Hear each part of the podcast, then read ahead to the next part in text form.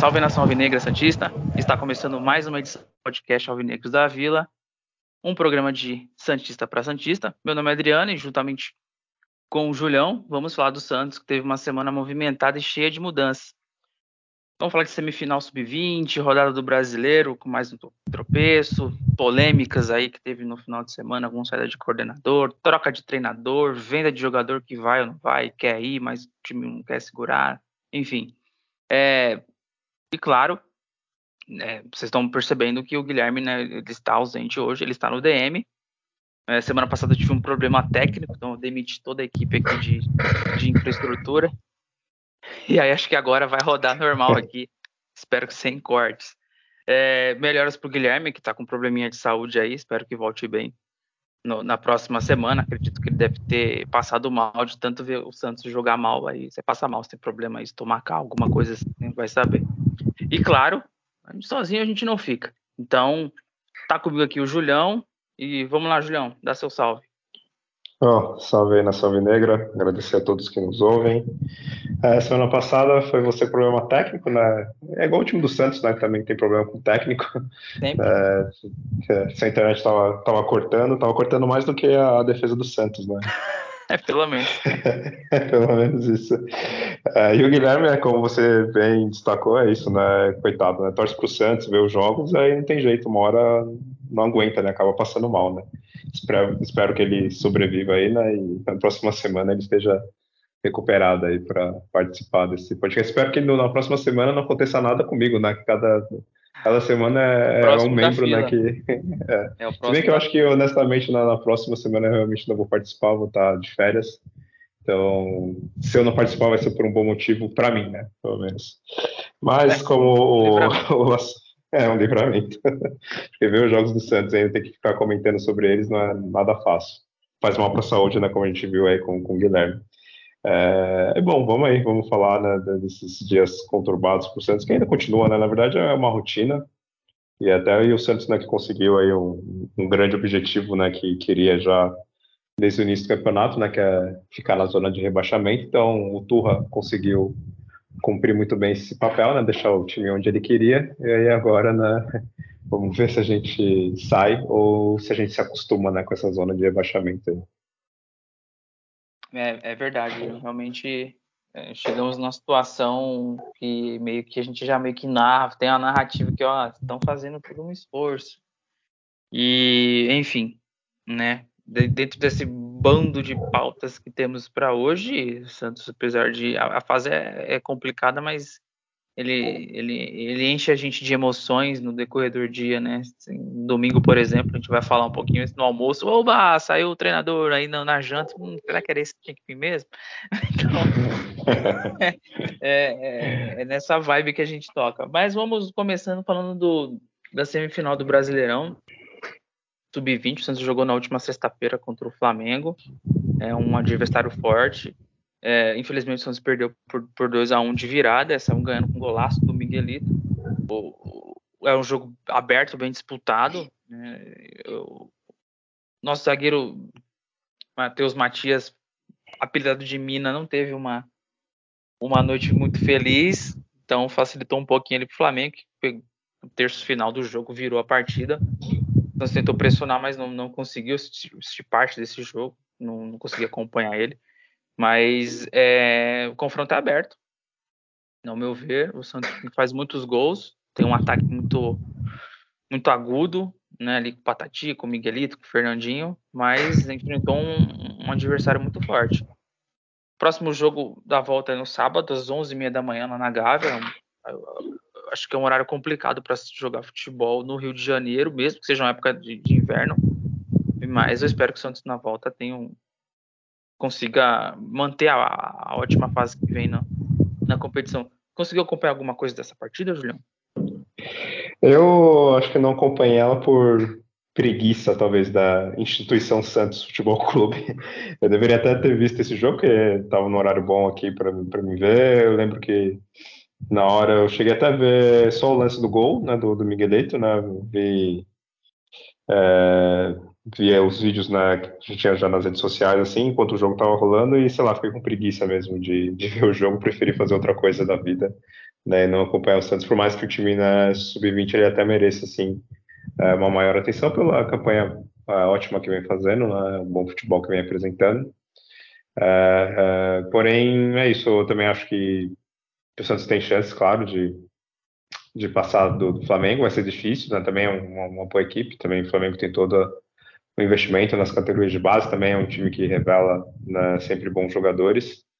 Uh, e às vezes eu nem sei, tem hora que eu fico pensando se não seria até uma boa o time ser eliminado para para quem sabe finalmente né, o, o, treinador do Santos dá oportunidade para para jogadores que são destaque né, da, do sub-20, é, ao invés de ficar utilizando jogadores né, como Camacho, é, Lucas Braga, entre outros né, que a gente vê no time profissional.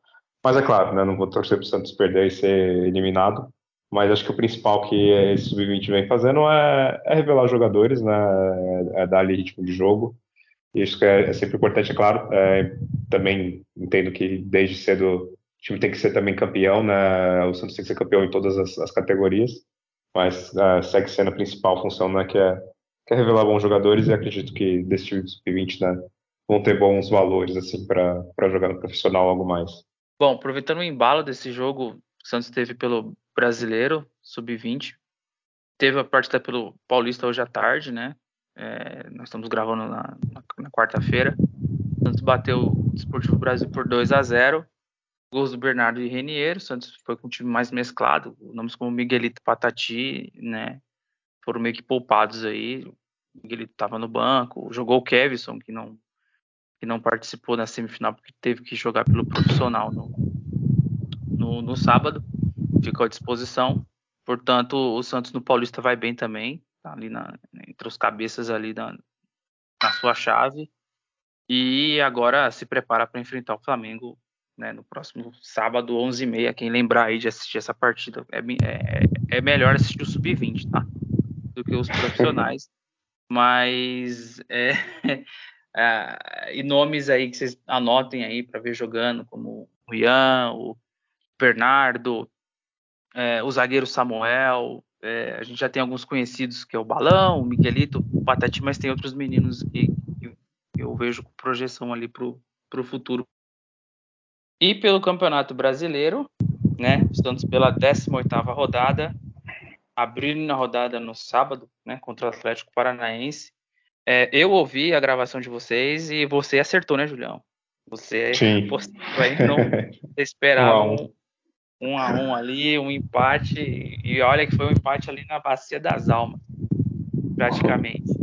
É, esse jogo era um jogo que o Santos jogava em casa, e jogos na Vila o Santos tem que, ele tem que vencer na situação que ele está, e, e para essa partida é, o time poucas alterações comparado com, com, com, com a última partida, mas o que se esperava comparado com o jogo do Fluminense, era um Santos com mais imposição para cima do Atlético Paranaense. Teve a estreia do João Basso, muda a zaga do Santos, ela tem uma dupla nova.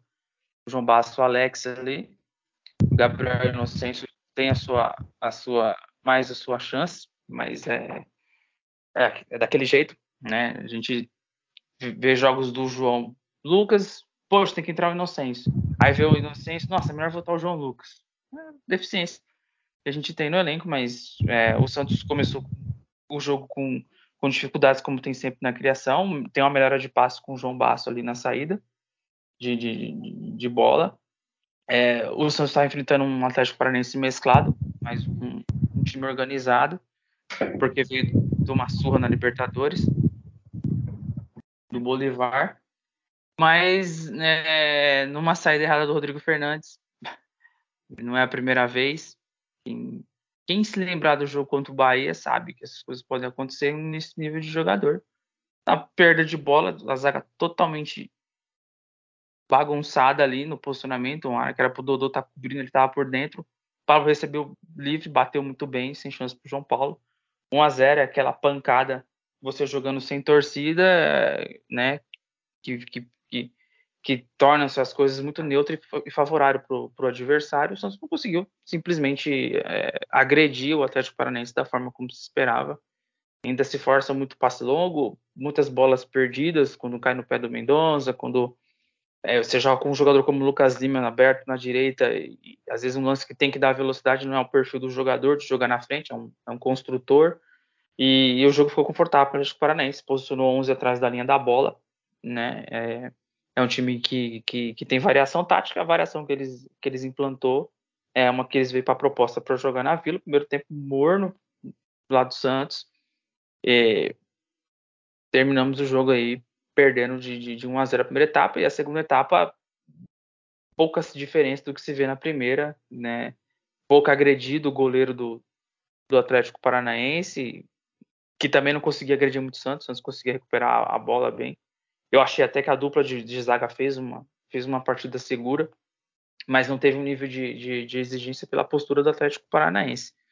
É, e o tempo foi passando, o Santos precisava fazer alterações, e aí fez alterações, tirou dois volantes que não estavam bem no jogo, o e o Fernandes, é, colocou atacantes, né? Que é aquele esquema 4-2-4 que o Júlio adora. entrou, entrou o Lucas Braga e o Julio Santos se lançou, o Lucas Lima passou a jogar aí praticamente como primeiro volante, né? ajudando na saída ali com o Jean Lucas. É, mas foi na base do abafa que no, no, no final um lance de de pênalti ali que o, que o Alex conseguiu ali na, bola no braço do jogador do Thiago Heleno, né, do, do Atlético Paranaense. O Marcos Leonardo, ele como tem muita personalidade, como tem muita coragem, pegou, bateu o pênalti bem no ângulo, o alívio do, da pontual, o empate. E o Santos ainda teve um lance ali que poderia ter virado o jogo, mas houve, teve falta no lance.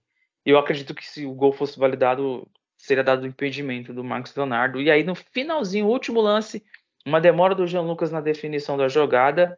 Né? De novo, teria a participação do Marcos Leonardo empurrando a bola ali para fazendo passe para entrar da área e sair o gol da vitória, mas não, não saiu. O Santos demorou para conseguir achar espaço, mas ele achava na base de bola de lateral e, e bola na área.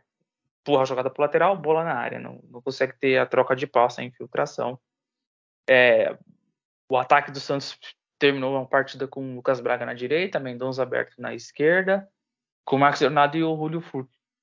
O Marcos Leonardo é o que talvez no melhor recurso técnico. O Julio Furques se mostra um, um, finalizador, um brigador mesmo, faz bem a parede. Então, o Jean Lucas e o Lucas Lima. Então, o Santos, ao finalizar a jogada, tem dois alas que não são fortes na, na subida, né? Que é foi o Inocêncio. No final entrou o Kevson, já com, com o Dodô muito cansado. Não, não consegue a, a famosa jogada vertical, né? O envolvimento, não tem o jogador do drible. E o nosso treinador, que então era o Turra, não tem a coragem de pôr é, jogadores da base, né? E jogador da base estava até um dia anterior jogando na semifinal, poderia entrar como Miguelito, como Patati, mas essa falta de erro de processo de gestão faz com que o time tenha recursos ruins na hora de, de, de atuar, e aí a gente chega numa fase final de um jogo precisando empatar, você tá é, com, com, poucas opções, é bola na área tá. E foi isso. Um a um, é, o Santos deixa novamente de pontuar, então lembrando aqui de memória empate com o Palmeiras, com o Atlético Mineiro em casa, derrota para o Corinthians em casa, é, derrota para o Flamengo em casa, empate com o Botafogo, jogo na mão, são muitos pontos que o Santos deixou de fazer em casa aí, em situações que poderia ter ganho. Aí foi mais esse aí, rumo, rumo ao Z4, foi a, a capa da nossa última edição, e chegamos lá, no Z4. É, Julião, qual foi a sua ótica dessa partida? É, são muitas coisas a falar de, desse Santos, né? É, eu acabei não vendo uma parte do, do, primeiro tempo, né? Não consegui ver ali acompanhar muito bem, né? e aí eu consegui depois ver né, todo o segundo tempo. E o que dá para comentar, assim, falar um pouco as coisas positivas, né? Que eu gostei foi o, o João Basso, né? realmente parece ele um jogador de qualidade que realmente muda o patamar ali né, do, do nível da, da, defesa. Claro que não sozinho, porque é isso, né? Outros jogadores falham, né? E aí É, não dá só para ele conseguir né, dar conta de tudo ali na, na, parte defensiva, né? E aí a escalação em si, é, sem grandes novidades, né? A não ser a mudança na lateral, a não ser na, a mudança na defesa, mas a estrutura do time como um todo, né? Não, não trouxe nada de novo. E, e aí o Santos, assim, né, contra o time misto, né? Parte reserva, né? Do, do time do, do Atlético Paranaense, então o Santos né, teve essa, essa grande dificuldade como vem tendo em outras partidas, né, para armar, para conseguir é, criar situações de, de gol. Porque quando você olha para o elenco do Santos, né, a característica dos jogadores, é, a, a, forma tática, né, a falta de, de opções que tem, né, seja técnica né, e seja técnica em si né, do treinador mesmo, né, de, de, de ver soluções, né, e aí, claro, como o próprio plantel de, jogadores que o Santos tem, né, acaba tornando as tarefas muito difíceis quando o Santos cai nesse tipo de situação de sair perdendo né, e ter que é, atacar uma equipe que fica muito recuada. Né? Então, o Santos, o time do Rádio Paranaense, né, somente no segundo tempo, ele não deu nenhum chute no gol. Né? Então, ficaram ali todos os jogadores atrás né, da linha da bola, praticamente, vez ou outra, né, o, Atlético se arriscava e algum contra-ataque que o Santos conseguiu é, neutralizar praticamente todos. E nesse tipo de situação, é o que você tem que fazer. Ou você precisa de um jogador, jogadores ali com um passe muito afiado para conseguir ali em poucos metros conseguir uma tabela, né, conseguir aquele passe ali milimétrico que você vai achar um jogador. Você precisa de um jogador que sabe cruzar a bola para tentar né, uma jogada de cabeça, você precisa de um jogador que, que finalize bem fora da área, para quem sabe ele tentar um chute fora da área que desvia em algum jogador, ou realmente você consegue ali fazer o gol de chute fora da área, um jogador driblador para conseguir né, faltas, e aí você conseguir uma jogada de bola parado, ou até um jogador driblador mesmo dribla dois, três ali, limpa a jogada e consegue ou fazer o gol ou deixar um outro jogador livre para dar uma assistência.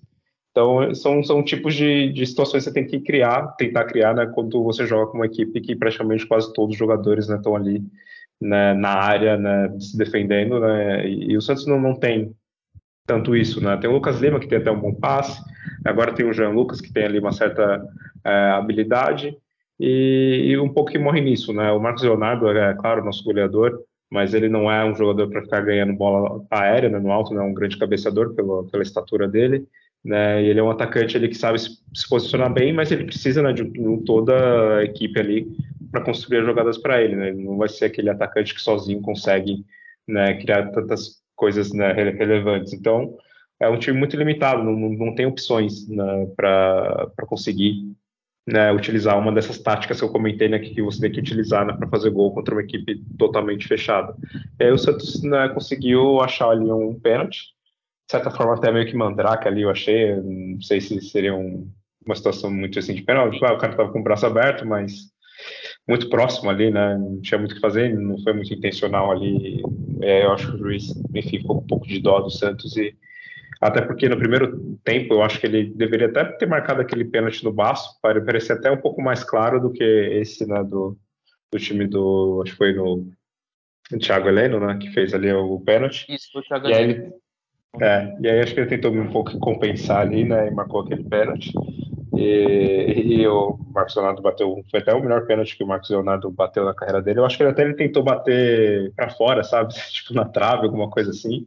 E ele acabou acertando muito bem o gol, né? Porque eu até fiquei com medo. Falei, puta, vai que você desempata esse jogo.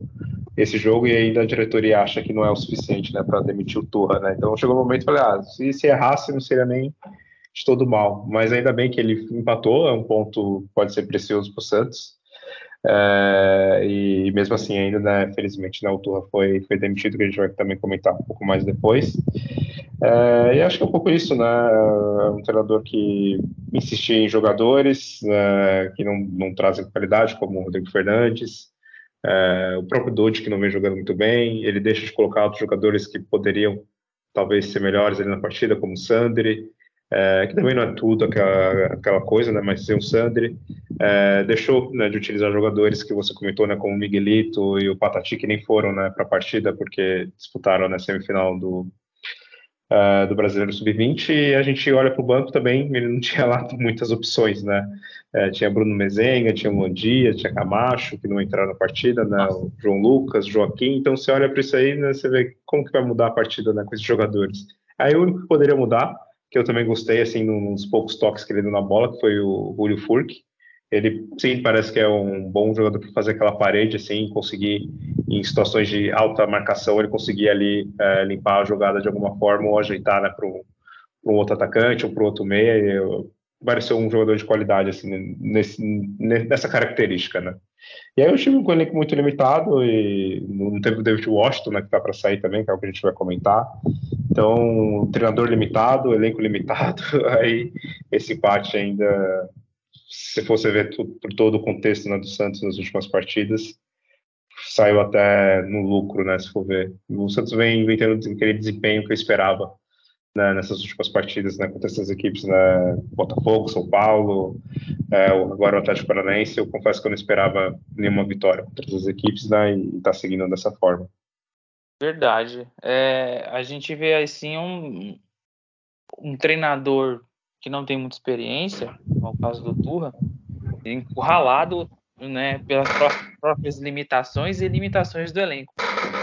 Ele, se ele olhasse para o elenco do Atlético Paranaense na hora de fazer alterações, né, quem que entrou no Atlético Paranaense? Entrou Vitor Roque, Vitor Bueno, Canobio, né? Então, é, você tem déficit de recurso e o e as suas próprias limitações de ideias de jogo. É uma, é um, é uma mistura perfeita, é uma multiplicação que o resultado é esse mesmo, se fizer ali.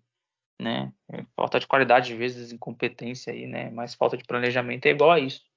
E, e assim, é, antes de dar a sequência, na sexta-feira o Falcão se desligou do Santos por ter sido aí acusado, né? De, de, de importunação sexual, acho que, acho que esse foi o termo. Isso. É, né?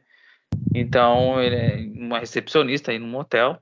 Ele acabou sendo acusado. Então, eu não vou fazer nenhum tipo de julgamento sem que isso esteja muito bem esclarecido. Mas ninguém sai acusando ninguém à toa.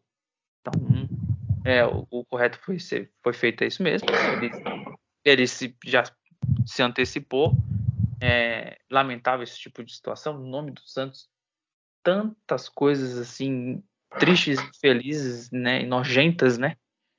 Se, eu não vou detalhar o, os atos aqui do processo, em respeito, mas é, é, é problema de aposta, é, é, coordenador envolvido com questão de assédio sexual, e, sabe? A gente não sabe que, que, como é que chega em dezembro e, e eu fui animador já um, esse ponto, já um profissional que, tirando essa parte da acusação, não fazia o menor sentido. Né? Foi infeliz na apresentação do João Basso, inclusive.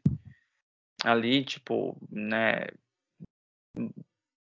Sem ter conhecimento de, de, de, de, nome de jogador, eu ia até brincar na última gravação, né? Ele falou tanto do Chaves, né? né? É. Ninguém tem paciência comigo, né, Falcão? Pelo amor de Deus. né? Vargas e falando de Chaves. E quando o Dodô foi apresentado, o Dodô jogava na Itália. Então, assim, a passagem do Falcão pelo Santos, é, resumindo, foi uma merda. Um lixo, um esgoto, sabe? E então é isso. Tem algo a falar, Julião, sobre essa saída do Falcão? É, me pegou de surpresa, né? Porque eu ainda esperava que ele ia, ele ia ser demitido em algum, em algum momento, né? Provavelmente junto com o Turra, né? Porém, é, eu esperava que ele ainda ia continuar mais alguns dias e aí essa acusação me pegou de surpresa e, e é lamentável, né? Você vê um, um profissional, um ser humano, né? É, o Falcão, conhecido, né? Jogador de enfim, teve né, no histórico de futebol, né, um ex-jogador, enfim, né, de talento e tudo mais, trabalhou na Rede Globo como comentarista por vários anos. É, já quando ele entrou no Santos, eu até imaginei de início, bom, parece um nome ok, vamos dizer assim, né, parece uma pessoa ok, cara de renome de, no futebol, né, pela história. E, mas foi ele começar a trabalhar no Santos e, e ver um total amadorismo e ver como ele estava pouco se fudendo pro Santos, né? Ele tava nem aí. Tipo, ele tava só ali ganhando o salário dele e fazendo um trabalho de qualquer jeito, isso se fizesse alguma coisa realmente relevante para o trabalho. Tomou decisões infelizes acho, é, ao longo da, é, enfim, do, do, trabalho dele né, na frente de, da coordenação de futebol. Poucos acertos né, com as contratações recentes, né, que nem sei se ele realmente participou né, de, de, parte delas, porque é isso demonstra total desconhecimento da, da, história dos jogadores, do nome dos jogadores. E o ato em si que ele cometeu é, é nojento, né, se realmente foi isso né, que está tá sendo acusado. É, que eu acredito que, bom, pela denúncia tem testemunhas e tudo mais, deve ter até possíveis gravações e até pelo comportamento que alguns jogadores é, falaram né, que ele tinha, é, e funcionários, né, que ele ficava sempre com vídeo de cunho sexual né, durante o trabalho, mostrando né, para outros profissionais ali. É, não sabia, às vezes, até nome dos jogadores também que estava ali, né, jogando, atuando pelo Santos. Então, se mostrou uma pessoa péssima, horrível. Infelizmente, né, como você falou, é mais uma notícia, é mais um caso que só vem cada vez mais deixando o Santos com uma imagem terrível e aí cada vez mais contribuindo para esse ano, para esses anos né, horríveis que o Santos tem, quase todos eles só de má notícia, só de, de coisas é, ruins acontecendo e só está faltando basicamente né, agora o rebaixamento né, para coroar todo esse ambiente, todas essas situações que vem acontecendo com o Santos, né? Então, bom, fico feliz que ele tenha sido demitido, pedido de demissão, enfim, saído do Santos. Espero que ele seja realmente condenado e punido, né, se, se seguir à frente essa, essa condenação, uh, porque isso não, não pode continuar, não pode seguir impune esse tipo de, de situações, tanto no, seja no futebol ou fora do futebol, qualquer, um, qualquer pessoa que seja, né, que cometa esse tipo de atos e foram comprovados e forem uh, punidas, tem que cumprir, né, tem que pagar, assim como, como o Robinho, assim como o Cuca, né, que tem nomes ligados com, com o Santos que também precisam né, pagar pelos seus erros e, e, por esses crimes que cometeram. Né? Perfeito, perfeito. É, a, a leitura é, e a ótica é, realmente é essa. Voltando para o campo, data julho do jogo aí, Santos e Atlético Paranaense. Pô, tem que voltar pro campo mesmo. É, temos que voltar. Se o que a gente for falar é ruim, né? A gente vai tentar falar de alguma outra coisa, tem que falar do Falcão, que é ruim, aí tem que falar é, né, do, tem, dos números. Depois é a parte ruim. A gente vai tentar no final falar de alguma coisa boa, tá? Por enquanto tem que é, tem que procurar, tem que procurar muito, né? Talvez a é. parte boa é quando a gente falar que o programa acabou, né? Que aí a gente não tem mais nada é, para falar. Chegamos ao fim aí, ó, né? Destaque final. Aí... É, é, a melhor parte. Ó, vamos lá nos números. Né? O Santos teve 64% de posse contra 36% do Atlético Paranaense. Santos é, teve oito chutes no gol contra três do, do time do, do, Atlético. E o time do Atlético, no segundo tempo, ele não chutou nenhuma bola no gol. Né? Então, Santos, é, nenhum chute, na verdade, nem seja para fora, nem bloqueado, nada. Né? Foi algo curioso é que o Atlético Paranaense não conseguiu dar nenhum chute né, nesse time horrível do Santos, mas foi, foi a proposta de jogo deles que quase deu certo, né? É, o Santos dos oito chutes acertou três é, no gol e o time do Atlético dos três acertou dois. É, três escanteios para cada equipe, faltas teve um número bem elevado aqui, tipo o Santos 19 e o time do Atlético 27. É, três cartões para o Santos, dois cartões para o time do, do Atlético. Bom, passes, o Santos acertou 86% dos passes, até surpreendente, né, do, que o Santos vem fazendo, mas é aquela coisa, né? Passa pro lado também, né? Então, se errasse, ia, ia ser demais também. O time do Atlético acertou somente 78% dos passes, né? Então, foram esses números. Destaque é isso, né? A baixa finalização tanto do Santos e também do Atlético Paranaense, que no jogo inteiro também deu três chutes né, no, no gol. É, é, nossa, chamou a atenção essa. É, é, abdicou de jogar, né? O Atlético Paranaense. Tipo, Total. É, é ele não é muito bom na, na parte ofensiva, então vamos encaixar o time aqui e, e tá tranquilo aqui. Eles, inclusive, é um tipo de jogo que o time vem para empatar mesmo contra o Santos, então a vitória estava até sendo demais. Historicamente, o Atlético Paranaense faz anos ou nunca ganhou do Santos, que eu me lembro, na, na Vila Belmiro. Sempre é, aparece eu vi um negócio desse. Aí. Sempre aparece Isso. essas coisas aí. Então seria um tabu, mais um tabu quebrado se tivesse perdido o jogo. É, Bom, melhor e pior, é, para mim, eu começar aqui, vou começar pelo, pelo pior, que tudo é, vamos ver se a partir do melhor em diante a gente consegue falar de alguma coisa boa, mas para mim o pior foi o Rodrigo Fernandes. porque o, no seu elenco, infelizmente, o Santos não tem um primeiro volante com a capacidade de marcar e sair para o jogo. Né? Ou ele tem qualidade do passe, que é o caso do Sandri, né? mas peca na, um pouquinho na, na, na, agressividade da marcação, ou o Fernandes, que é agressivo na marcação, mas que não tem um pingo de inteligência com a bola no pé e a falta de inteligência e leitura de jogo desse jogador, a gente tem a perda da posse com a saída de bola, o time saindo para o jogo e a entrada da área desguarnecida. Então, para mim ele foi o pior, mas aí gente pode falar de Gabriel Inocêncio, de Dodi, né? Mas eu, eu fico com, com o Fernandes. E você, Julião? O Gabriel Inocêncio é, é brincadeira é, olha, também, né? Uma coisa é, que como você comentou no início da análise do, do jogo, é isso, né? Joga o João Lucas, a gente pede o Gabriel Inocêncio. Joga o Gabriel Inocêncio, a gente pede o João Lucas, porque é muito ruim. É muita ruindade. Oh, nossa, cada lance que o Gabriel Inocêncio proporcionou aqui foi brincadeira, mas é claro, como eu sou hater né, número um do, Rodrigo Fernandes, né? Tem um fã-clube para odiá-lo. Então, eu voto nele também por causa que ele falhou ali bizarramente no lance do gol. É aquele jogador que é isso, né? Não marca, não, não ataca. No máximo, a única coisa que foi curiosa que nessa partida ele, ele não tomou cartão amarelo. Que infelizmente, se ele toma, que felizmente, né? Ele, se ele tomasse, né? Seria suspenso, né? Mas isso não aconteceu. No fim, o Santos acabou perdendo outros jogadores, né? Como Mendonça, o Lucas Lima e o João Paulo, se eu não me engano, esses três estão suspensos Sim, na próxima partida. São esses três. É, porém, o quem deveria ser o mais suspenso de todos seria o, o, Rodrigo, ele não foi, né? Mas fica sendo ele o pior.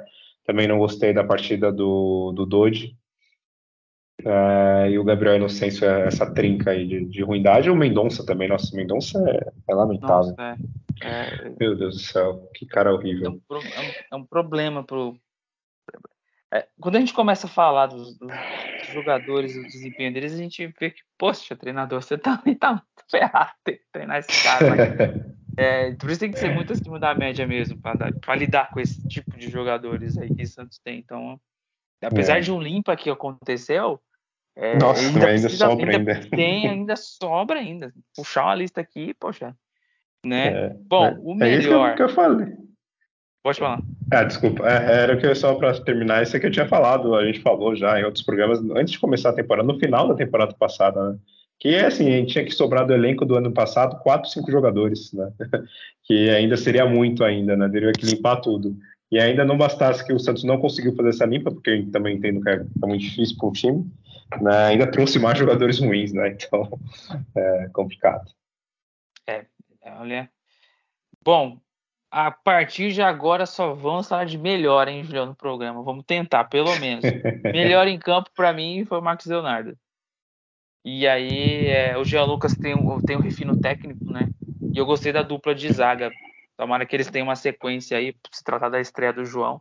Mas o Marcos Leonardo, assim, é, eu já vi jogador do Santos pipocar na hora de bater um pênalti ali na, na no, no desfecho de um jogo. Então, Marcos Leonardo tem todo o meu respeito. Para mim foi o melhor em campo.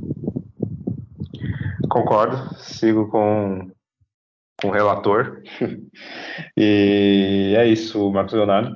É 20 anos, né, coitado, joga num time muito ruim, né, vários times ruins, na verdade, né, ele vem jogando, é, e aí o, um dos grandes artilheiros do, do Santos, e toda vez que é um, a gente precisa dele em cobrança de pênalti, ele ele acerta e está lá presente para marcar. E destaque também para o João Basso, que eu tinha comentado né, no, no, início, e, e o Jean Lucas, né, que também é, mostra que tem realmente uma grande técnica, que nem comentou. E é, é isso, são, são esses é. os destaques. Né? Bom, pra, acho que sobre esse jogo não, não, eu não tenho mais né, o que falar. Você tem mais algum destaque para essa partida e algo que você. Nossa, isso aqui eu gostaria de falar? Ou encerramos, Julião, essa rodada? É, bom encerrar mais, mais uma rodada, né? Acho melhor. Já tá bom, né? Já falamos com... desse jogo. Não... é, com, com o desfecho né, da, da, da 18 rodada, o Santos chega à 18 rodada com 18 pontos E com o desfecho da rodada, ele terminou no, na zona de rebaixamento, está empatado o número de pontos, mas ficou em 17 lugar porque o Bahia tem, né, o Santos tem menos 8 e o Bahia tem menos 6 de saldo, né? Então, é, demorou acho que o Santos chegar nessa, nessa zona porque os adversários realmente eles tropeçam e tropeçam e não conseguem vencer. É, o Santos pro Lanterna está bem longe, que é o América tem 10 pontos, o Vasco vem décimo com 12 e o Curitiba com, com 14, o que significa que se o Santos não conseguir fazer nada na próxima rodada de pontuação, pelo menos ele não vai cair uma posição, mas ele corre o risco de começar a ver times que vêm desempenhando um pouco de melhora, como o Goiás e o Bahia, né? Eu, por exemplo, já não falo mais de Cuiabá, que tá lá brigando já pela Libertadores com uma sequência de três, quatro vitórias. É, por mais inacreditável que seja com o Davidson sendo pai do Flamengo, né? Então, é, que inveja, né? Como eu queria ver o Santos com uma sequência de três, quatro vitórias. Então o Santos encerra assim, indo para a última última rodada do primeiro turno com, com uma campanha aí, um aproveitamento horroroso de 33%, né? Um time que tomou muitos gols, tomou aí 27 gols, fez 19, só venceu quatro partidas, sendo três dessas na Vila Belmiro. Então, o Santos chega aí para uma projeção terrível, ele não pode repetir essa campanha no segundo turno. E o alerta foi dado, mais do que do torcedor que explodiu e jogou bomba no gramado, de protestos, de nas redes sociais, o torcedor ficando louco e pedindo mudanças, né? E, bom, no domingo chegou o fim da era Turra, é, ele foi desligado, mesmo com o empate não, não se sustentou no cargo, talvez lá na goleada contra o São Paulo, se, se ali já, já mostrou ser um treinador que não está pronto ainda e por ideias que tem de jogo não, não, não é, dificilmente funciona num, num, time do Santos e, e, gestão de grupo, talvez ele pecou demais, né? Tem as, acho que foi acertada o posicionamento de, olha, esses jogadores não têm condições, todos que foram afastados, realmente, né? A prensa ali no Soteudo, por mim não nem nem teria sido comprado, mas é, eu não trouxe o resultado. Ele falou de emergência, de competitividade e intensidade. E eu vi intensidade só no jogo do Botafogo. E eu não vi a emergência que não veio os resultados. E ele não foi competitivo porque não se joga competitivo como se jogou contra o Fluminense. Então, um, um treinador que não está pronto para uma situação que é, e pela grandeza que é o Santos, o Santos não é o Atlético Paranaense. A gente viu bons números lá, mas ele tinha um, um, um Felipão ali, com certeza, né, tem a casca mais grossa para ajudar em algumas situações mas ele sozinho se perdeu uma comissão técnica ruim que veio junto com ele e o Santos encerrou esse trabalho ruim do Turra. Que eu vi o time do Santos, o Turra e Lisca, a mesma coisa, né? É, e para você, Julião, como é que como é que você finaliza essa avaliação do Turra? Não tem nem muito o que falar, um trabalho péssimo, não deu certo. Eu, eu resumo falando por si só, só isso. É, foi um, é, uma boa análise sua. O que eu tenho para dizer é é que desde o início né, do, do, do Turra é, já, já me acendeu a luz amarela, assim, foi... Também teve empate contra o Blooming, nesse eu nem conto muito, porque é, foi um time misto ali, o Lucas Lima perdeu o pênalti né, no, no, final do, do jogo e tudo mais. Até não, não, não, contei muito, tinha, sei lá, quatro, cinco dias de trabalho, enfim, teve muito tempo para treinar e tudo mais, nem relevei esse jogo mas contra o, o, Cuiabá, né, que ele meteu aquele famoso 4-2-4 né, naquela hora. As falei, alterações lá, né, assustou, não. né, treinador que lança essa para mim não, sem condições, né, não, não dá, é, não dá, é, a não ser às vezes que seja aquele jogo, sabe, sei lá, é, jogo de volta da, da Copa do Brasil, é, semifinal da, sei lá, Libertadores, é falta cinco minutos para acabar o jogo, aí tudo bem. Aí você coloca seis atacantes, aí vira uma zona mesmo, né? Mas num jogo de campeonato brasileiro, né, sei lá, era a décima terceira rodada, sei lá que, que rodada que era, é, não, é assim, você, você, nunca vai ganhar uma partida dessa forma, né? E aí ele ali já, já me acendeu um sinal, é, de algo estranho. É, a parte positiva de início, sim, eu, eu, achei legal, a limpa que ele fez, né, certos jogadores, mas exagerou ali um pouco na mão e perdeu um pouco ali né, controle com, com, os jogadores, de certa forma, né, talvez ali no, no, dia a dia, né? E, e, era questão de tempo, né? Ele cair. Só que aí a gente vê que o, o, o quão péssimo, né, é, é as, as escolhas do Santos e porque você vê ele participou durante todo o período da, da, janela de transferências, né? Então o Turra ele ficou ali barrando certos jogadores que poderiam ser contratados e ele preferiu não contratar, sendo que ele agora é o técnico né, que está fora, né? Então ele tomou escolhas que ficaram aí agora para o Aguirre e pode ter prejudicado de certa forma, seja um jogador né, que poderia ter sido contratado e ele barrou, né, e tanto ele, né, como o Falcão, né, que eram, um dos responsáveis pela, seja indicar ou aprovar né, contratações, então isso mostra né, a falta de preparo no momento crucial na temporada, né, que o Santos precisa tanto, que era de, de reforço da, da, equipe, então esse foi um erro grave, e, bom, e novamente só focando no, no Torre em si, é isso, mostrou um treinador sem repertório, piorou muito os números da equipe na, na questão defensiva. Né? O Helman iniciou o brasileiro até com uma das melhores defesas né, do, do, campeonato, e depois, é claro, ele também ficou ruim, e aí o, o, o Turra também foi péssimo ainda, né? Então, o Santos emendando né, goleadas atrás de goleadas sofridas, né, como o Cuiabá, para o time do, do, São Paulo, tomando gols de, de, equipes fraquíssimas, né, como Goiás também, né? Então, foi uma equipe bagunçada, uma equipe é, é, isso, sem, sem uma tática ali, né? Um, você, você tem que tomar suas decisões baseadas né, numa lógica, né? Isso o, o Turra mostrou não ter, né? Você tomar certas decisões sem nenhum tipo de embasamento, né? É, seja você colocar ali um jogador é, mais veloz contra uma equipe que, que sofra né, nos contra-ataques, seja você colocar um jogador né, maior para, sei lá, cruzamentos, né, no caso o Furk, é, colocar mais né, o David Washington para jogar junto com o Marcos Leonardo, era uma possibilidade que ele não, não testou, insistir no Mendonça, insistir em Camacho, em Lucas Braga, é, enfim, ele tomou várias decisões equivocadas e por isso teve essa passagem curtíssima, é, porém extremamente necessária ele ter, ter sido né, demitido, né. É. E, e, só uma última coisa, é, que eu acho que até eu começo a pensar nesses treinadores medianos, assim, tem hora que eu acho que eles fazem de propósito, assim, certas decisões e acho que até provocam a sua demissão, porque no caso do Turra, ele, ele foi demitido e aí agora ele vai receber, né, todo o contrato dele até o final né, do ano, ele vai receber aí ainda mais um milhão ainda, se não me engano, né. Então talvez para ele foi até muito positivo na demissão, porque é isso, ele, ele atuou ali seis, sete partidas né, como treinador, e aí agora ele vai ganhar um maior dinheirão ficando em casa, né? E provavelmente daqui a pouco algum time da Série B, C, sei lá, contratar ele, ele vai ter dois salários, né? Vai ter o salário ainda recebendo do Santos e o do, do time que for corajoso, né, de, de contratar ele, né?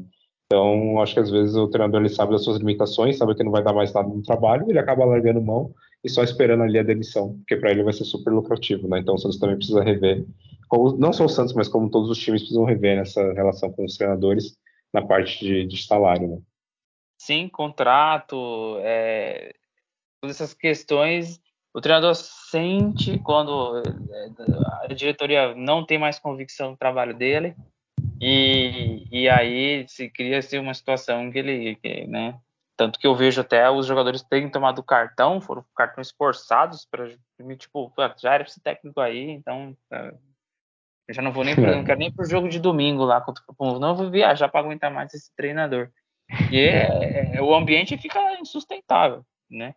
E aí foi até lá, se despediu, tudo, fez todo um discurso, mas foi um estágio remunerado do Turra aí no Santos, né? O pessoal brincava, ah, o estagiário é um estágio remunerado. E pegou ainda aí um bônus pelo péssimo trabalho prestado. Então, a única coisa que realmente eu vi de positivo foi tirar muito, mas muito jogador ruim que realmente é, estariam aí sendo relacionados e essas coisas e acaba, acaba sendo forçado a colocar. E neste mesmo dia da demissão, no final da noite, parece que o pessoal dá uma escutada no nosso podcast. O presuntinho está de volta. O presuntinho está de volta Santos. O Marcelo Fernandes fez a gente sentir saudade. Esse treinador fez a gente sentir saudade. Eu pedi desculpa aqui, né? Gravado, isso tá lá. E o presuntinho voltou. Seja bem-vindo, Marcelo Fernandes. Sabe lidar com a boleiragem, tem a linguagem do jogador, abraça ali, conversa. Precisar de um feijão com arroz ali, você faz muito bem feito. E é, é o Santos agora se apegando a, a gente que tem, que tem conhecimento. A gente sabe que o nível de qualificação né, não, não é talvez do mais graduado, mas o presuntinho tem o meu respeito aí. Eu, eu retifico tudo que eu já falei. Pode ser que eu mude de ideia de novo, mas é, eu não vi com maus olhos, não. Não sei você, Julião. Pô, porque é isso que a gente comenta dos jogadores, né? Que o, o Santos abaixou tanto o nível né, de, de jogador, de, da, da qualidade. Quando vem um mais ou menos ali, a gente fica feliz, né? Como é o caso do Dodô, né? Dodô, anos atrás, não seria cogitado para ser titular do, do, time do Santos. Né? E aí, quando ele volta, a gente, oh meu Deus, Dodô, que incrível. Né? Lucas Lima, né? Que a gente, o ódio do, do Lucas Lima, tudo, eu, oh meu Deus, do Lucas Lima, o Solteudo, ele sabe dominar uma bola, a gente endeusa, né? Esses jogadores. E aí, porque o Santos foi baixando tanto nível, tanto nível, tanto nível, a gente sente saudade de épocas que eram ruins, mas a gente não sabia que ainda assim elas é. eram tão ótimas comparadas com a atual, né? É isso mesmo. E, é, e aí, né, a gente fala, nossa, vai vir um Jair Ventura, a gente, nossa, Jair Ventura, meu Deus. Lever Cup, ah, Lever Cup, e, aí, e aí vem o, o, Marcelo Fernandes de volta, que realmente é, seja bem-vindo, né? Realmente peço desculpas né, por, por tudo que eu, que eu falei. Eu tinha até comentado né, num outro programa que eu falei que o desempenho né, que ele teve né, nos quatro jogos do campeonato passado né, foi um dos melhores, né? De quatro foi. partidas ele ganhou três. Né? Inclusive, se ele continuasse, acho que até o final, né, talvez, com certeza, a pontuação do Santos seria melhor, porque realmente, se for ver de todos os treinadores que passou aí pela, pela gestão, né, ele foi o de melhor desempenho, melhor futebol, né? E né, o treinador que foi campeão né, pelo Santos, né, ganhou né, o Campeonato Paulista. E, bom, achei sim, achei uma boa para essa, essa situação do Santos por ele ser querido, talvez, pelos funcionários, pelos jogadores, e provavelmente ele tem ideias de futebol bem melhores do que o Odair Helman. E o, e o Paulo Turra, é, é, claro que ele não vai ser o treinador, ele vai ser continuar ainda sendo como auxiliar, mas provavelmente, se tratando do Santos, não dão uns dois eu, meses para ele ser efetivado como treinador. Eu acho que ele encerra. Eu acho que ele encerra no comando. Eu acho. É. Tá errado. Mas é tipo, é. já preparado, assim, para aquelas rodadas finais ali. Espero que não seja de agoni agonizante. E é. eu, eu, depois... eu, pode, pode eu acho que sim. Eu acho que ele encerra também e ele vai ser aquele salvador também. Das últimas quatro partidas ele assume e faz o mesmo desempenho que ele fez. Ele ganha as três, que era para o Santos não ser rebaixado. Então anotem aí. Muito bem. Numa tabela que teremos Botafogo, Fluminense, Paranaense e Fortaleza. Retiro o que eu falei. Sendo que Fortaleza e Fluminense é na Vila Belmiro. É, acho que não. Melhor não, né? Tomara que ele é. esteja errado. Eu quero estar errado que ele assuma. Eu quero estar muito errado. Mas a gente, a gente tem, tem, tem conhecimento aí da história do Santos. É, e ao encerrar a noite, o Santos é, anunciou aí o, o, Diego Aguirre, né, como, como treinador, então não, não, não, demorou muito, não esperou uma próxima rodada, não deu uma chance do um interino ali tocar nem nada. O Santos é, ouvi-se falar em três nomes, Rogério Ceni, o Aguirre e o Thiago, Thiago Carpini, que é o treinador que fez o trabalho lá no, no Água Santa, está no Juventude fazendo um bom trabalho, mas aí todos eram dúvidas, né? O, ah, o Rogério, ídolo do São Paulo, ah, pode ser que seja muito de gestão de grupo, o grupo é muito Nutella, não dá para pegar muito firme, não. Enfim, ah, o, outro é muito novo, não tem experiência na Série A, enfim, mas é, é, discrepância em níveis de, de, atuação. Vamos tentar só tirando as experiências. Teve recurso do Mano Menezes, que tem uma proposta de enfim. E aí fechou com o Diego Aguirre, um nome que eu não esperaria, talvez não fosse o que eu escolhesse. Né? Eu sempre achei que o Crespo, se viesse para o Santos, faria um bom trabalho. Eu, aí é coisa, acho que traz até bobeira na minha cabeça de torcedor, mas o Rogério vem para rebaixar o Santos e virar mais no São Paulo, sabe? É uma coisa que atrás com o Rogério. Eu tenho um pé atrás com o Rogério, espero que ele nunca seja treinador do Santos. Mas que ele possa ter boas, mas não sei, não tenho um, um bom pressentimento com ele de treinador do Santos, assim. Aquela fase Neymar, ele pegou aquela fase, ele foi esculachado. a fase de Ricardo Oliveira, ele foi, isso fica ali no, no, na cabeça do cara, não é possível que ele vai, né? fazer um trabalho salvar um Santos. Ah, ele mesmo falou que tem preferência de não treinar os rivais, então que não treine o Santos. Então, mas tem outros nomes aí. Treinador de futebol tem um monte. É, bom, eu não tenho muita opinião sobre o Aguirre, tá? Ser bem sincero. É, a única coisa que eu tenho a dizer que é um treinador assim, pelo que eu li e eu vi de vídeos sobre como é que ele arma o time, é um treinador experiente. É, todos os times dele têm padrão de jogo. Não é da escola gaúcha defensiva, não. Eu acho que se assemelha muito à forma como o Cuca armava o time do Santos, tá? comportamento um pouco mais agressivo jogando dentro de casa, com um período de tempo com marcação mais alta, mas que usa muitos laterais. O contra-ataque, quatro, cinco jogadores correm na direção da área, e, mas é esperável o que, que vai conseguir fazer. acho que vai ser mais respeitado pelos jogadores, tem mais bagagem no futebol, né? já foi finalista de Libertadores, enfim, trabalhou no Inter, no São Paulo, fazia um bom trabalho no Olímpia e teve um problema interno lá de de premiação que foi prometida e não foi cumprida, e tanto que ele não quis nem na entrevista hoje falar sobre por que, saiu do Olímpio, já que fez a segunda melhor campanha na fase de grupos da Libertadores, mas tinha uma premiação prometida que parece que não foi cumprida, gerou um desgaste interno, e aproveitou que no, no retorno do campeonato do, do Paraguai lá, e uma eliminação numa Copa, desligou o treinador, mas que fazia um bom trabalho. Então, é, se ele conseguir fazer um trabalho mediano, é, o Santos não cai, porque o Santos não consegue ser mediano né? Isso é pior que mediano. Então, vamos esperar. Ele chegou falando bem na entrevista, no sentido de não cair nas perguntas dos, dos, dos repórteres, Marcos Leonardo sobre falar. Mostra o treinador ser experiente, espero que ele consiga dar padrão. Faz muito tempo que vocês não têm padrão de jogo. Né? E você, Julião, o que, que você achou? É, acho que agora, assim, nenhum treinador. São poucos treinadores né, que, que me agradam, que eu ficaria realmente feliz confiante e não só por ser poucos, enfim, no Brasil e, claro, disponíveis para o Santos financeiramente né, contratar, é, e é, também depende do treinador na, na, na, situação né, que o time está, que nem, por exemplo, é, comentário do Carpini, mas é um treinador muito novo, que, assim, sem compromisso nenhum, os times que ele treinou, vamos dizer assim, de obrigação de, de vencer, né, como o Água Santo, Juventude, esses times você espera que só que perca mesmo, né? Não são um time grandes com a pressão, com a torcida ali, né? É, cobrando resultados e tudo mais. Então, pode até ser um bom treinador, mas não é bom para esse momento do Santos. Então, o Santos realmente precisa de um, de um treinador padrão, assim, que, que, que tem um mínimo né, de, de, noção de futebol. E achei ok, uh, nenhum ia me empolgar, realmente, seriam poucos que me empolgaria, né? Falar, ah, o Santos vai contratou o Abel Ferreira, aí, opa, aí sim, né? Contratou né, um, técnico de, um técnico de ponta e tudo mais. Porém, acho ok, dá, dá tempo, né? Dá, não muito tempo também, né? Mas vamos ver nas próximas partidas se ele toma pelo menos né, decisões corretas, assim. É, não insista em jogadores que estão jogando mal. Tomara que ele, sei lá, ele veja os vídeos dos jogos do Santos passados, que ele pegue boas informações ali, sei lá, com Marcelo Fernandes, com quem está ali dentro do Santos, e, e, e dê oportunidade para quem realmente está jogando bola e tente né, opções diferentes, não, não fique insistindo no erros, porque isso é algo que todo treinador vem fazendo sempre, né? É coisa que eu não, não consigo entender, né? O treinador ele vê que o jogador não está produzindo nada, ele vai e insiste no jogador.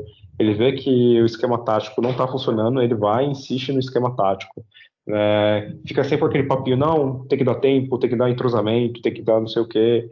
e aí passa trabalho, quatro, né? É, tem convicção. A palavra da é, vez.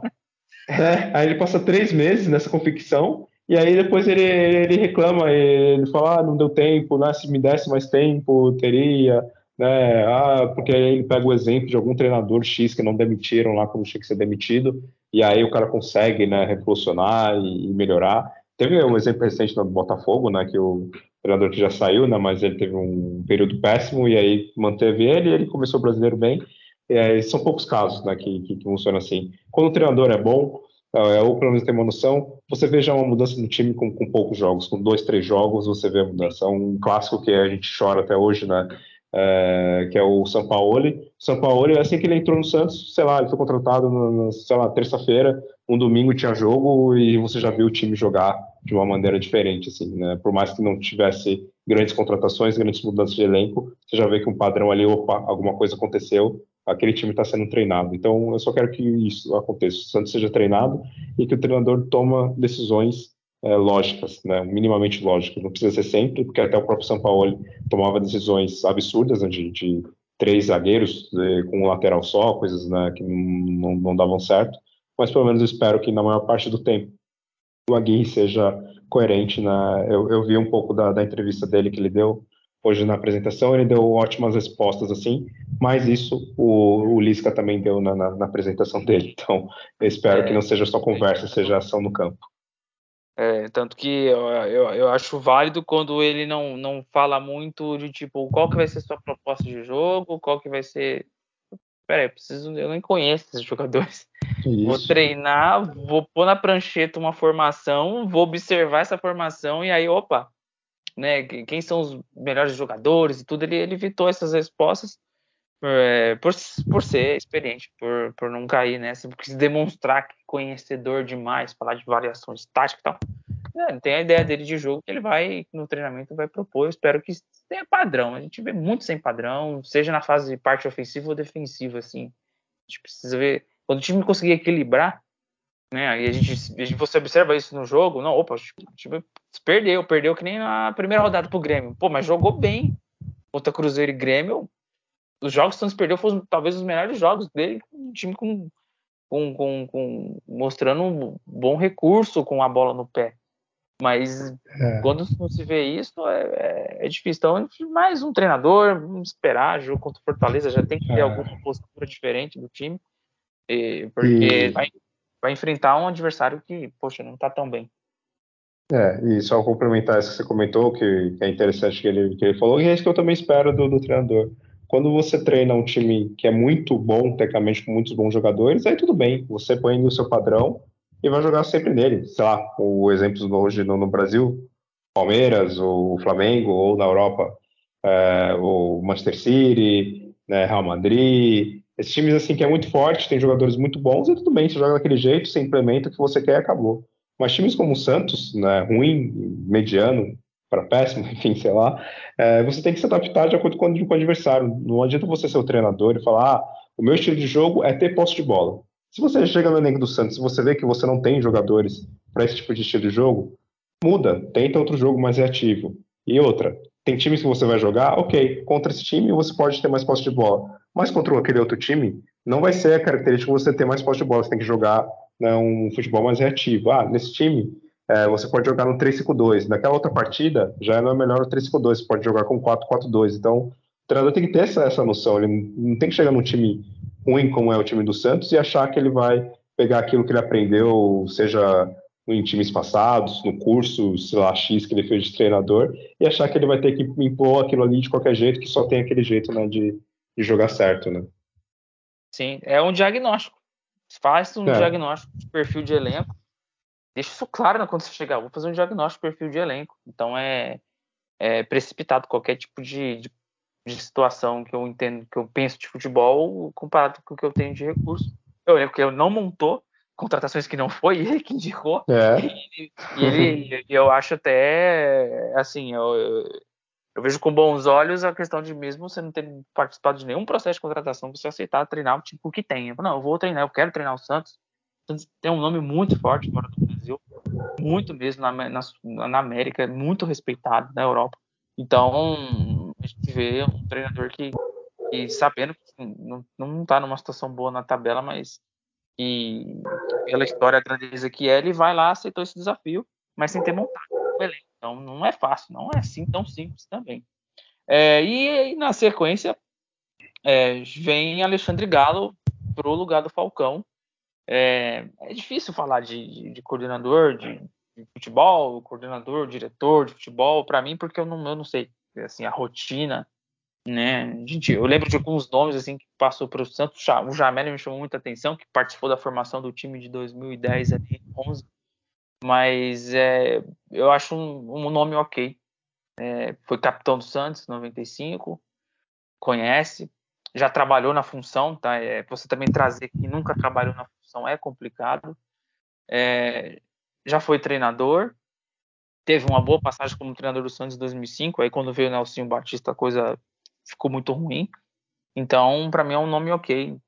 Viesse veio muitos estranhos aí, né? Tal de Ximenes, que eu lembro uma vez, William Thomas. O próprio Dracena, sem experiência, conseguiu ajudar em 2021 bem né, nesse tipo de função. Então, pra mim, foi um nome ok, Julião. O que, que você achou? É, também concordo totalmente com, com o que você comentou, porque é isso. É, não entendo quem é, são as referências. É, a gente pescou alguns nomes antes do Falcão, né, de, teve um, tem um cara X que até esqueci o nome, que trabalha nos Estados Unidos e estava no Brasil e foi para lá, que era, você chegou a trabalhar com o Bragantino, né, na construção do, do, elenco do Bragantino e tudo mais. É, há nomes que a gente conhece assim, no, no, no, no mercado, mas pela situação atual do Santos, não dá para exigir que caras estão é, em evidência, você vai pegar o coordenador né, do, do, Palmeiras, do, do, do Flamengo, do, do Botafogo, é. você não vai trazer esses caras. Você né? o Alexandre então, Matos, o Rodrigo Caetano, é... Braz, eles trabalham com altas cifras, é, é diferente. É, então assim, você tem que pegar realmente um cara ali de, de oportunidade do, do momento.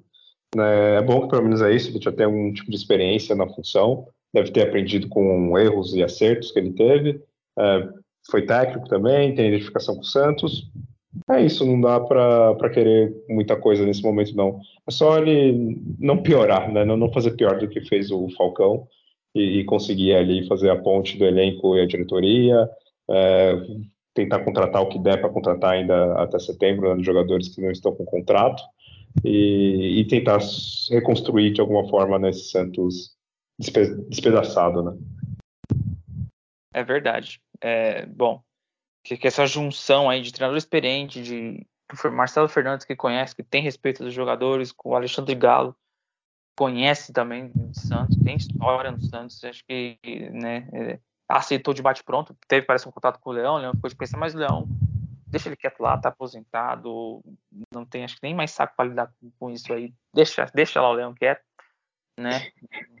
Acho que talvez inflamar fácil ali os bastidores no momento que não tem uma rincha com um estrangeiro, o treinador é estrangeiro, é, essas coisas é, é, tem que ter cuidado. É. Então, né? Bom, Soteldo foi reintegrado. A gente tem uma posição sobre o Soteldo muito bem definida. Espero que, já que tem que voltar, que ele consiga ajudar. Não boto muita fé nesse jogador. Espero que ele queime minha língua. Mas ele não queimou ainda. E, e é, eu resumo a isso. E você, Julião?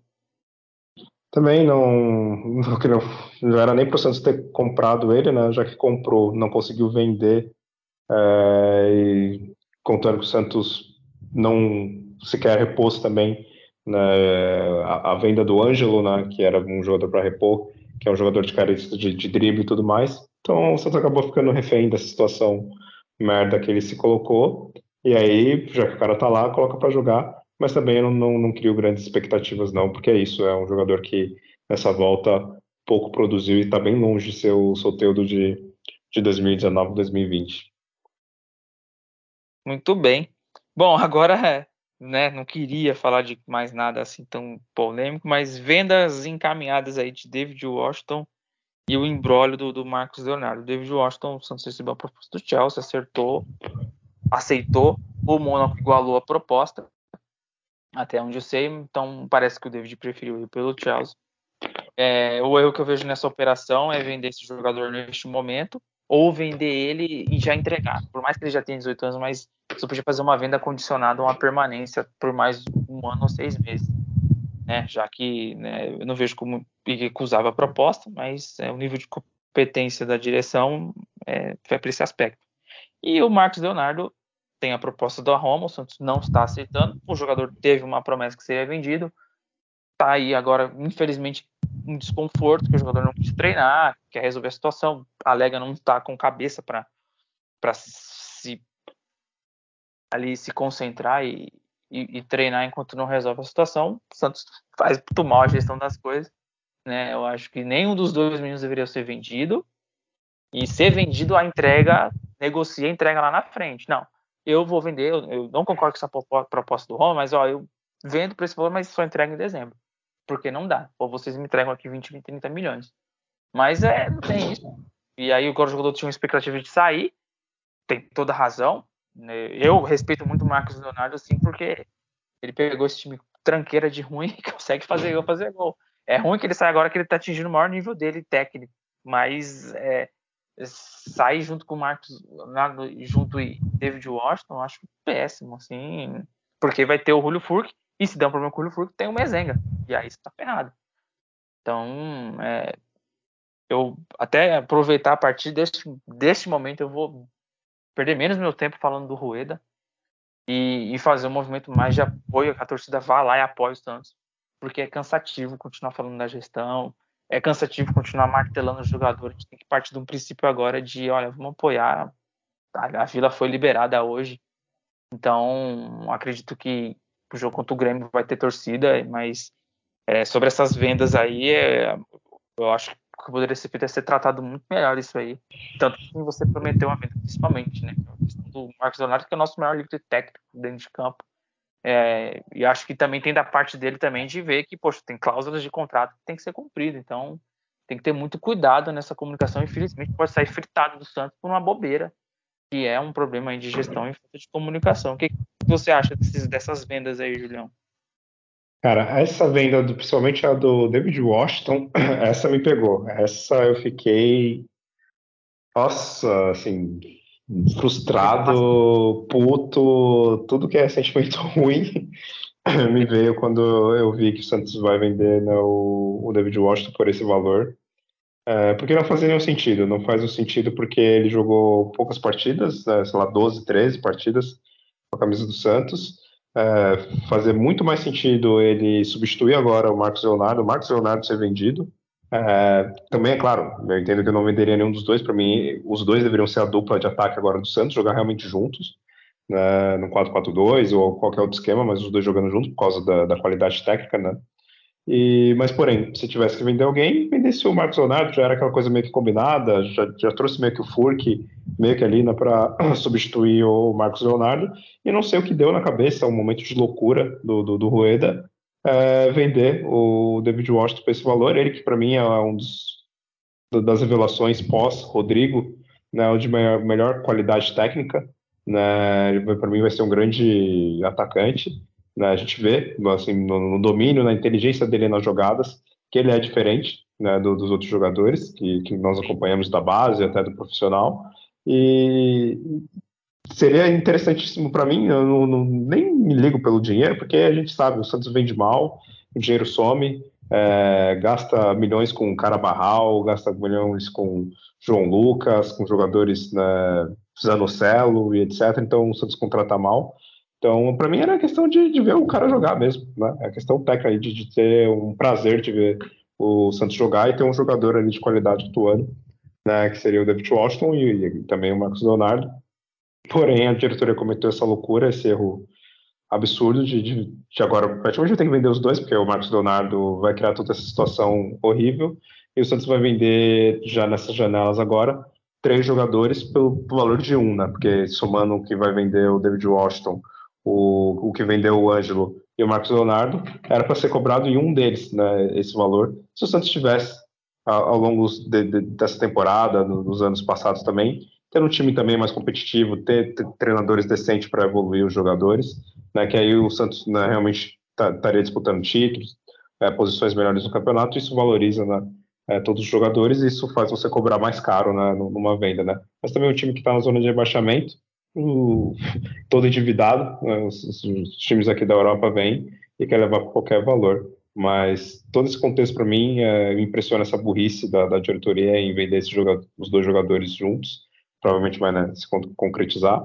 E agora que fechou a janela também nas transferências, então Santos vai ter que comprar o que sobrou, né? Agora aquela, sei lá, a xepa, né? Que sobra, é o que tem ali, é o resto, né? Então vai ter que achar, achar algum jogador ali para substituir eles. E, e olha, é, é, absurdo. Eu achei é, é, realmente um absurdo. É realmente assim, é aquilo. É tipo, o Santos aconteceu agora de janela fechada, tipo, tem aquelas promoções numa loja de eletrodoméstico, abre às 7 horas.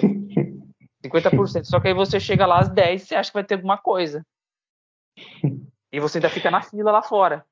E é questão de janela. Né? Não, não, não, não justifica, não sei como é que foi essa operação. O David Washington sequer deve ter forçado nada. O menino talvez Sim. Queria, o menino queria jogar mais pelo Santos. né? E, inclusive com ameaças de, de, de poder roubar 20 por conta de, né? Não, assim, é, olha, se eu chegar para minha filhada de 8 anos, contar essa história para ela, ela fala assim, nossa, mas que burrice, pois é. Entendeu? Então, né, resume-se a isso. É, bom, palpites, jogo de Santos e Fortaleza, domingo no Castelão, às seis e meia. Julião, qual é o seu palpite?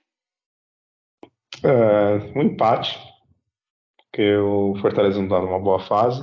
O Santos tem agora né, um treinador novo, é sempre uma incógnita, e quase todos os treinadores que estreiam pelo Santos, né, eles estreiam com, com empate né, ou derrota, né? Difícil o cara de estrear ganhando. E também o, o, a não vitória é esperada pelo time do Santos sempre ter um desempenho péssimo fora de casa, né? principalmente agora nesse ano com esse elenco.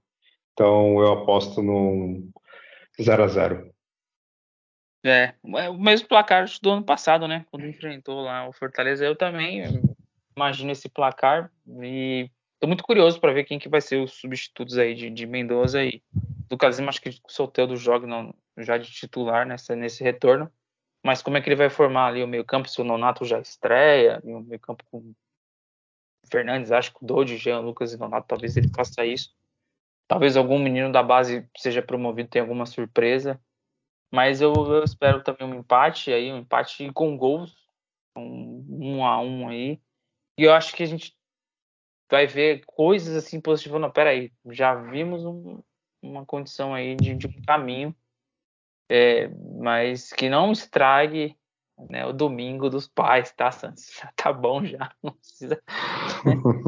que eu sei que meu pai sente bastante, nosso pai sente bastante aí, fica bastante irritado quando o time perde, né? Bom, temos um programa?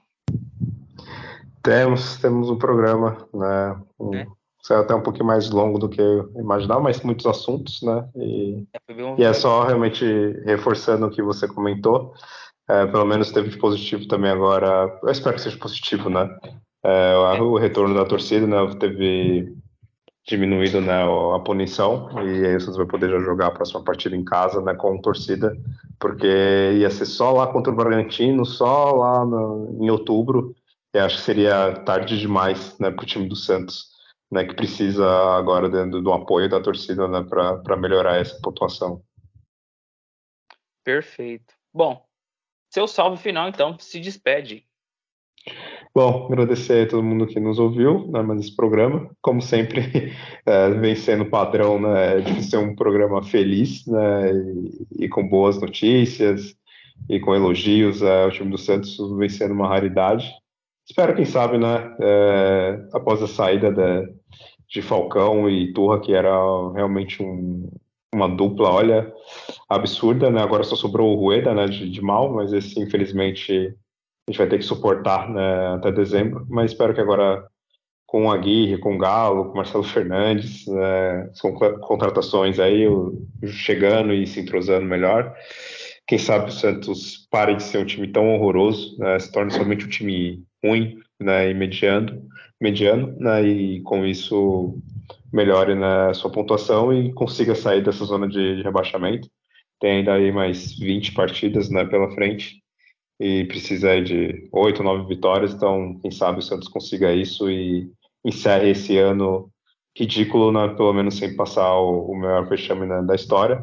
Essa mudança dá uma leve esperança, né, eu espero né, que ela se confirme e a situação pare de piorar, né? E, e é isso. E no próximo programa a gente já note alguma melhora né, no, no, futebol praticado pelo time do Santos. E é isso. Valeu, um abraço. Boa. É, é, a gente sempre tem essa, essa esperança assim, de, de, de, trocas aí de comandos ter, um, ter uma melhora e muitas trocas de comandos não têm tido a melhora. Então a gente espera que chegue este momento. Bom, agradecer a todos que acompanhou aí mais essa edição, né? Quase falha técnica, mas a gente conseguiu ali fazer os ajustes necessários para poder aí tocar este programa. É, torcedor, fica o recado. Voltando a assistir jogos na Vila, grite Santos, começo ao fim, seja com ou sem a vitória. É o que o Santos precisa nesse momento, de ser abraçado. Galera da Baixada faz aquele corredor, a autoestima do jogador tem que ser jogada lá em cima. Eu vou até não inflamar tanto as críticas, porque chegou um momento que não dá mais, é um momento de apoio assim incondicional mesmo, e esse é o apoio, né, de, de, de, de, dependente de resultado que for jogo na Vila, grite o nome dos Santos, torça, porque vai ser fundamental para a permanência do time na Série A e que e comece aí domingo essa caminhada. Domingo de Dia dos Pais, já fico meu feliz Dia dos Pais para o senhor Cláudio, espero estar aí Deus quiser voltar pessoalmente para lhe dar um abraço. É, este podcast ele existe, filhos de, de, um pai santista e a gente acompanha, né? E, e, tem toda essa paixão pelo Santos, independente do, da fase. E o, e o, o seu Cláudio, meu pai, tá sempre falando: não, isso é fácil, isso vai passar, essa tranqueira aí. Então isso fica bastante marcado pra gente. Então fica um grande abraço aí, paizão, te amo. Feliz Dia dos Pais. Deus quiser estaremos juntos.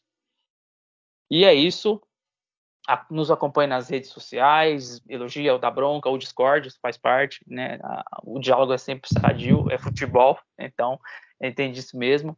É, até uma próxima. E é isso. Nascer, viver e no Santos morrer é um orgulho que nem todos podem ter. Tchau. É